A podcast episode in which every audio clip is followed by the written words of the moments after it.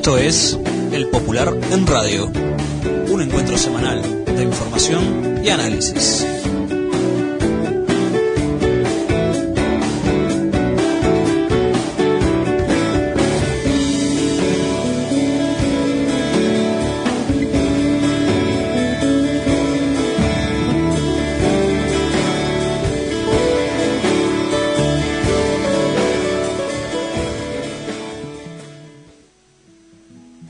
Días a todas y todos. Esta es una nueva edición del Popular en Radio, un espacio de comunicación con los comunistas, los frente amplistas, los militantes sindicales y sociales y con todos los hombres y mujeres interesados en la política y en profundizar el proceso de cambios en nuestro país. Agradecemos todos los mensajes recibidos por mail, por teléfono y personalmente. Esto es El Popular en Radio. Como todos los martes y los viernes los saluda Gabriel Mazarovich aquí en el Popular en Radio, a las 12 horas por CX30 Radio Nacional y por el portal de la Radio Nacional.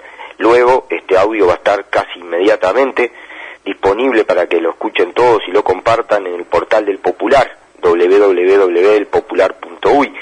Y ahora también, desde hace unos días, y los vamos a saludar, Salimos los martes 18.30 y los viernes 18.30 por FM Utopía 89.9 33 y los martes y jueves a las 13.30 por Radio Arapey de Salto 1450 AM. Así que un abrazo grande a 33 y Salto. En los próximos días se va a ampliar más todavía la llegada. Como todos los viernes le comentamos un poco el contenido del Popular. Esta edición 505 tiene una entrevista a Oscar Andrade en la que analiza la discusión y la votación de la ley de urgente consideración. Vamos a compartir, apenas terminemos el editorial, casi la totalidad de esa entrevista aquí en el Popular en Radio, así que la recomendamos, es muy recomendable. El expresidente Tabaré Vázquez narra su reunión con Luis Lacalle Pou, Marcelo Abdala explica la movilización del PICNT el 4 de junio del Parlamento, eh, hay un artículo de economía, la crisis y sus salidas, 2002 y 2008, el Maya Oro y el Pelotón de Bruno Giometti. Flavia Coelho, intendenta de Rocha, y Shirley Núñez, alcaldesa de Salinas, explican las medidas de los gobiernos frente amplistas para enfrentar la crisis. Una nota de Verónica Pellejero, los gremios de la enseñanza afirman que no están dadas las condiciones para retomar las clases. El director del BPS, en representación de los jubilados y pensionistas, Sixto Amaro, plantea un aumento especial para las jubilaciones mínimas en julio la movilización feminista al Parlamento en el Día Internacional de la Acción por la Salud de las Mujeres, un homenaje al maestro y compañero Federico García Vigil, los 100 años de Luisa Cuesta, Venezuela y los barcos iraníes, se rompe el bloqueo de Estados Unidos, una nota de Ronnie Corvo, Macri y sus cloacas, denuncia penal por espionaje de los servicios de inteligencia durante el gobierno de la derecha argentina y en aportes un nuevo aniversario de Ho Chi Minh. Como ven, completito, ya está para descargar en el portal del Popular para que lo lean y lo descargan. Vamos ahora al editorial.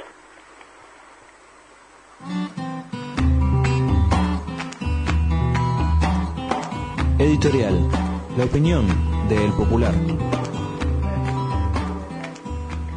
El editorial de esta semana se titula La LUC y la restauración conservadora. Está culminando el trabajo de la Comisión Especial del Senado donde se analizó la ley de urgente consideración. El debate demostró lo inconveniente de que una ley con 502 artículos, que aborda una enorme cantidad de aspectos relevantes, modifica más de 60 leyes y 30 políticas públicas, sea considerada de urgente consideración. Pasaron más de 100 organizaciones sociales, empresariales, expertos nacionales e internacionales, los cuales solo tuvieron entre 20 y 30 minutos para pronunciarse sobre 502 artículos, un despropósito que atentó contra el debate necesario y la profundidad del mismo.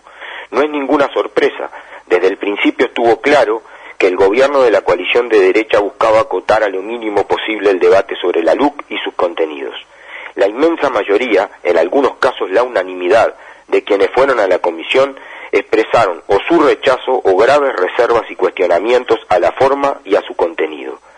La labor de la bancada de senadores del Frente Amplio, cuestionando y proponiendo los pronunciamientos de organizaciones sociales, en particular el del PIT-CNT, organizaciones populares, de la academia, la debilidad de los argumentos a favor, la improvisación con que se formularon decenas de artículos, el peligro de que sea declarada inconstitucional y la posibilidad de un referéndum popular en su contra agudizaron las diferencias internas en la coalición de derecha y habilitaron que se retiraran decenas de artículos y se modificaran más de 300. Es importante, y hay que valorarlo, haber logrado que se saquen los artículos que perjudicaban ante él, los más lesivos, no son los únicos. También los referidos a la desmonopolización de ANCAP para la refinación de combustibles y además que se hayan quitado algunos artículos que favorecían la concentración y la extranjerización de la tierra. En el mismo sentido, se inscriben las modificaciones a otros artículos que evitan que se elimine cualquier coordinación de la enseñanza pública, los ataques más groseros al derecho de huelga y al derecho de manifestación. Eso es cierto, pero no lo es menos que lo que quedó implica un retroceso en derechos y garantías. Sigue conteniendo normas muy nocivas para las empresas públicas, la educación pública, la seguridad, la libertad de expresión y de asociación. En estos últimos puntos, las advertencias y cuestionamientos vinieron de ámbitos con mucho peso, como el Instituto de Derecho Penal, el Instituto de Derecho Laboral y hasta la Relatoría de Libertad de Expresión de la OEA. Por eso, en entrevista con el Popular, el senador de la Milún, Unidad para los Cambios y el FA, Oscar Andrade, afirmó, hubo cambios importantes, hay que valorarlos, pero la LUC sigue teniendo contenidos que son muy graves y que requieren una respuesta popular. Las dos cosas hay que considerarlas. Las afirmaciones de Andrade abonan en la línea definida por la mesa política del FA, que ratificó la caracterización del proyecto de la LUC como inoportuno, inconstitucional y antidemocrático. La dirección del FA respaldó lo actuado por la bancada en el Senado, que buscó generar cambios significativos en el texto original, ya sea incorporando modificaciones o directamente aportando argumentos para la eliminación de algunos artículos en temas que violan nuestros valores y principios fundacionales. Y la mesa del FA finalizó asumiendo el compromiso de llevar adelante en, forma concertada con todos aquellos actores y organizaciones sociales dispuestas a enfrentar este proyecto las medidas de movilización necesarias que en las actuales circunstancias de emergencia sanitaria permitan expresar y buscar el rechazo a su aprobación parlamentaria. El FA votará en contra de la LUC en general y solo respaldará aquellas modificaciones propuestas en algunos artículos por organizaciones sociales o por la academia, las cuales trabajó para concretar y no tendría sentido alguno no votar. Eso no cambia un ápice, como ya expresamos y reiteramos, que la LUC es una iniciativa que debe ser rechazada por su forma y por su contenido. Por su forma porque violenta claramente lo que la Constitución establece como una excepcionalidad. Eso deberá decidirlo la Suprema Corte de Justicia, pero hay fundamentos serios al respecto. Por su contenido, porque busca más concentración de la riqueza y del poder, disciplinamiento social y recorte de derechos, porque generará menos libertad y más desigualdad. Pero además, la LUC no es un instrumento aislado, es parte de la restauración conservadora, uno de sus instrumentos. Luego vendrán la política salarial y el presupuesto. La LUC se propone en el marco del tarifazo, del aumento del dólar, del incremento de los precios, del aumento del IVA, de la reducción de la inversión pública, de medidas insuficientes y parciales para entender el impacto económico y social de la pandemia. Y todo eso ha llevado a que en un mes y medio tengamos 100.000 pobres más, la pobreza llegue al 10%, la inflación supere el 10%, 190.000 trabajadores y trabajadoras en el seguro de paro con ingresos reducidos a menos del 40%, a eso hay que agregarle la indefinición sobre política salarial y negociación colectiva, que ha motivado que el ZUNCA haya desarrollado la semana pasada más de mil asambleas en todo el país y paros y concentraciones. El ajuste neoliberal no espera por la LUC ni por el presupuesto. Ya está ocurriendo y ya tiene consecuencias. Ya hoy Uruguay es más desigual.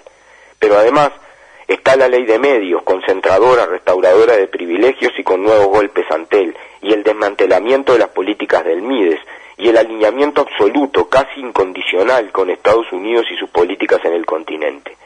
Hay que mirar la realidad en todas las aristas, no solo la LUC. Es imprescindible, hoy más que nunca, en este escenario de ofensiva de la derecha, que a todo el poder económico, financiero y mediático le agregó ahora el de la administración del Estado, tener firmeza estratégica y flexibilidad táctica, amplitud y profundidad, organizar el debate político y la lucha fortaleciendo la unidad del pueblo y de sus herramientas políticas y sociales y construyendo perspectiva, levantando alternativas programáticas. Estamos en una nueva fase del proceso de acumulación de fuerzas de nuestro pueblo en la lucha histórica por su emancipación. La democracia, en tanto construcción permanente de libertad e igualdad, se defiende con participación popular organizada. Y esa perspectiva estratégica, unitaria y de masas, con lucha, con organización y con programa, exige de mucha iniciativa en todos los planos de la sociedad. Por eso es muy importante la resolución política del FA, los siete proyectos de ley y cinco minutos de comunicación presentadas, la propuesta de plan estratégico para salida de la pandemia, elaborado por un equipo de 150 científicos coordinados por Tabaré Vázquez, el planteo del PICNT y los de la UDELAR. Por eso son tan importantes las demostraciones de solidaridad organizada en cientos de ollas populares, merenderos, en reparto de canastas, en formas de producción y consumo solidarias, para enfrentar los impactos de la crisis. Por eso fueron tan trascendentes el 8 de marzo, el 1 de mayo, el 20 de mayo. Por eso es fundamental rodear de pueblo la movilización al Parlamento del PICNT este 4 de junio. Porque es cierto que la ofensiva restauradora es grande, pero también lo es que hay reservas en nuestro pueblo para enfrentarla. Esto es El Popular en Radio.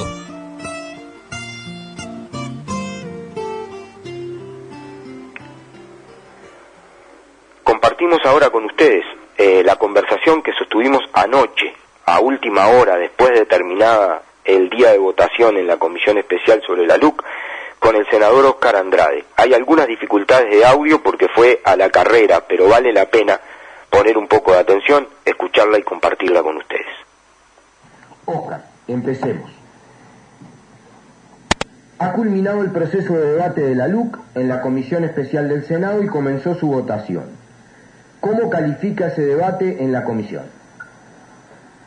yo creo que el proceso de discusión confirma el tiempo que prevé la, constitución para las leyes de urgente consideración y hace absolutamente imposible el tratamiento en profundidad de una ley de las características de las que el gobierno decidió enviar en la inmensa mayoría de los temas queda claro que hay una ausencia de estudio, calificación, eh, balance y consideraciones que aún faltan normas que puedan contar con el mayor consenso y político. Eso, independientemente del detalle de los contenidos de la ley, el proceso de yo creo que quedó claro, una opinión unánime de las más de 100 organizaciones que transitaron con muy poco tiempo para poner sus puntos de vista sobre los contenidos del proyecto, fue casi unánime. Estos no son los casos para el tipo de reforma que la ley de urgente consideración intenta Ahí, ahí, ahí, eso creo que una, una mirada que demuestra que, que el camino elegido es un camino muy negativo, porque de las normas que se voten surgen después acciones que pueden, en muchos casos, afectar intereses de, de la grande mayoría. Durante el debate se procesaron cambios. ¿Cuáles son los principales y qué importancia le atribuís?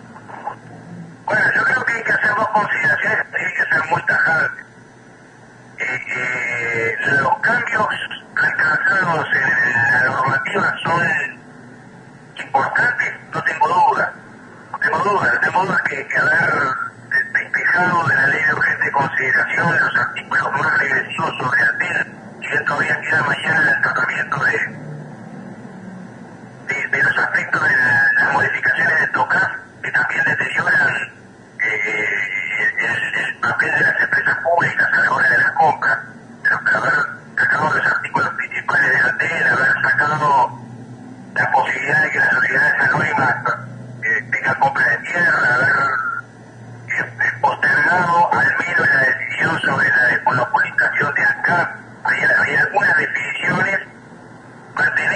en un nivel muy lejano al que necesitamos alguna instancia de coordinación del sistema educativo público.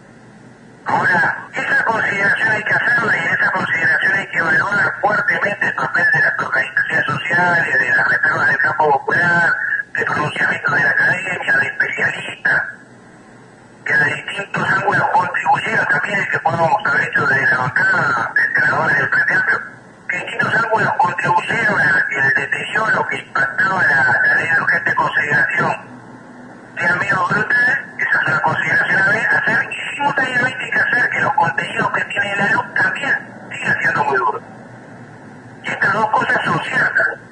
O hay, hay cambios muy importantes en materia de, de, de, de- de- del enfoque de la seguridad, de los procedimientos policiales, aspectos que tienen que ver con el, eh, el de las posibilidades de privatización de la educación pública, de, de, de- de- deterioro de los derechos de los trabajadores y las trabajadoras, de participación de lavado que se mantiene en la ley de consideración con mucha gravedad de cambios en colonización. O sea, hubo cambios en la que fueron importantes, pero sigue habiendo contenidos en la ley de urgente consideración que son muy graves y que, y que requieren una respuesta popular. Las dos cosas hay que considerarlas y también tenemos que hacer un esfuerzo por no pensar la LUC ajeno al contexto en el que estamos discutiendo la ley de urgente consideración. Contexto donde eh, más de mil trabajadores, más de mil familias de, de, de, de cooperativas de vivienda van a haber postergado ahora en junio la posibilidad de un sorteo, donde no se convoca la negociación salarial, donde eh, inflación se está tragando el ingreso de los hogares, donde más de 100.000 uruguayos, según la UDELAR, eh, el mes pasado cruzaron las filas de la pobreza, donde la emergencia social se refleja en ollas populares por todas partes, con más de 200.000 trabajadores en el seguro de desempleo. O sea, eh, hay que ver con, con respuestas absolutamente insuficientes por parte del gobierno para atender mínimamente la crisis social y económica, teniendo líneas de crédito de contingencia para poder atender. O sea, ese es el con- desmantelamiento de las políticas crecientes. O sea, el contexto en el que estamos discutiendo esto es ese contexto. Por lo tanto, hay que asociar el proceso de la ley de urgente consideración a esas circunstancias políticas del país lupe, ¿no? El Frente Amplio ha calificado como inconstitucional y un peligro para la democracia a la LUC. Sin embargo, decidió votar algunos artículos. ¿Eso no es una contradicción política, Oscar? Es un riesgo alto de inconstitucionalidad. Pero el mejor Frente Amplio declaró una cantidad de, de, de catedráticos.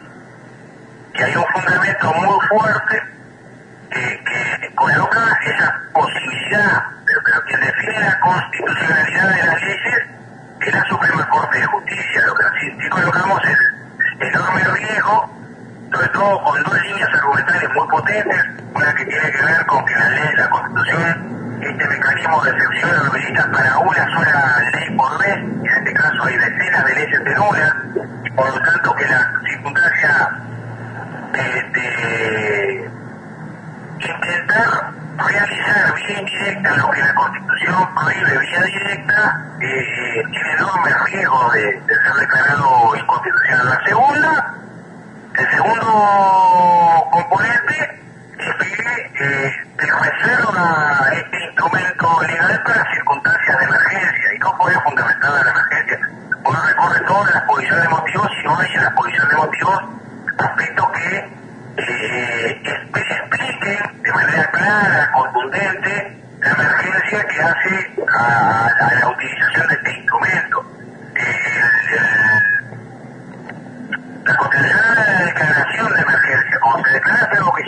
Existe, como cuando se declaró el derecho de huelga del 34, se declara algo que ya existe, o cuando se declara la emergencia sanitaria, no se puede declarar si no hay emergencia sanitaria. En este caso, un segundo elemento es que la, tampoco se explica la urgencia, son dos reparos, son reparos desde el punto de vista constitucional. En la bancada de senadores en un momento discutimos la posibilidad de votar en contra de toda la ley.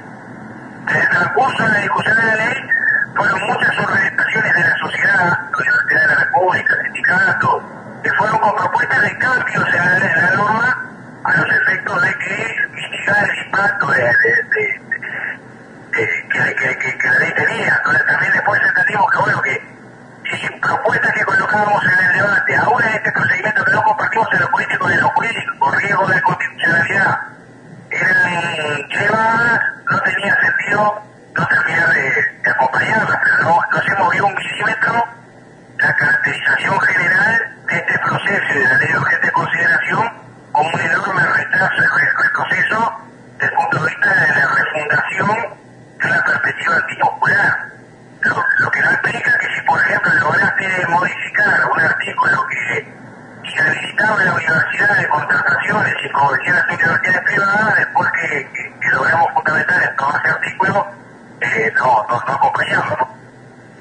O, por ejemplo, artículos de la ley de urgente consideración, no en el, en el corazón de la ley, pero que, uno podía compartir, como la ampliación de las pensiones a las víctimas de, la violencia que se crearon en el gobierno Frente Amplio y que ahora se plantea ampliar, eh, no votado pudiera llevar a que el debate en la opinión pública, más con el blindaje mediático que este gobierno tiene, se trasladara a los elementos tangenciales de la ley de urgente consideración y uno de los componentes principales de la ley de urgente consideración, que son aquellos que, que tienen que ver con un cambio radical del enfoque de la seguridad, de los derechos individuales, de la posibilidad abierta de violencia policial, el recorte de derechos laborales, la, la erradicación de intoxicación, o sea, que corríamos ese, ese riesgo también en términos de que el debate último de esto se da con en medio de, de, de, la cancha de nuestro pueblo. ¿Cómo sigue la pelea contra los contenidos de la LUC? Se había manejado con fuerza la posibilidad de impulsar un referéndum. ¿Es esa la salida? Oh, yo creo que la salida la que tiene que tranquilidad del campo popular y que no habría posibilidad, nunca la hay, en este caso menos, de que algún iluminado por encima tenga el resultado de la forma de enfrentamiento a este proyecto sin contar antes con un proceso de discusión que se tiene que dar desde el pie en cada cooperativa, en cada sindicato, en las organizaciones todas del campo popular. Entonces que no, yo, la, la, lo que sí es cierto es que uno se tiene que apoyar en que el pueblo uruguayo tiene reservas suficientes y la historia reciente, los últimos 30, 40 años de lucha del pueblo uruguayo lo demuestran como para poder enfrentar y evitar este retroceso. La aplicación de la restauración conservadora no se reduce a la LUC. Tú hablabas de algunas cosas. Está el aumento de tarifa, el aumento del IVA, la no convocatoria a los consejos de salario, el aumento del dólar. ¿Cuál debe ser la estrategia del movimiento popular y en esto, dentro de ella del Frente Amplio para enfrentarla? Bueno, a ver, eh, los desafíos que, que, que, enfrentamos son múltiples. Si eran complejos, ser más complejos por los efectos económicos y sociales que generó la que, que generó la pandemia. El, está claro que tiene que ser una perspectiva de amplitud y profundidad. Amplitud en el sentido de lograr convocar en nuestras acciones a los más amplios sectores de nuestro pueblo y profundidad en un sentido que dote a la lucha de programas cambios. Eh, es porque es fácil de reflexionar es muy difícil de construir. Estamos desafiados en el terreno de resistir los embates de, de retroceso en términos políticos, sociales, culturales, económicos, que se nos quieren imponer y simultáneamente en que las luchas tengan propuestas, tengan programas, tengan reivindicaciones y orientación estratégica. Y, y este desafío es un desafío en el que tiene que cómo lo construye desde política. La última. Hay una ofensiva del gobierno en todos los planos. Sin embargo, también hay respuestas populares. Las ollas populares, la movilización del ZUNCA y otros sindicatos, las movilizaciones del PICNT, destacan especialmente tres grandes movilizaciones, antes y durante la pandemia. El 8 de marzo, el 1 de mayo y el último 20 de mayo. ¿Cómo las valoras? Oh, yo no tengo duda que, que eh, cualquiera de ellas, eh, todas, ¿no? Todas las manifestaciones, también la, la, la construcción en cada barrio de esa hoja popular, demuestra que hay eh, reserva. Pero esta de carácter general, nuevamente un, un inmenso de marzo o, o en las condiciones excepcionales en las que hubo que conmemorar el 20 de mayo las mil y formas que el pueblo uruguayo encontró de, de, que las banderas contra la impunidad están más firmes que nunca, o, un primero de mayo inédito, pero en este lugar del mundo, en pandemia y con cuarentena, se pudo encontrar una respuesta popular del tamaño de la que el pueblo uruguayo eh, generó el primero de mayo, demuestra eh, que sería imperdonable no tener confianza en las reservas del pueblo.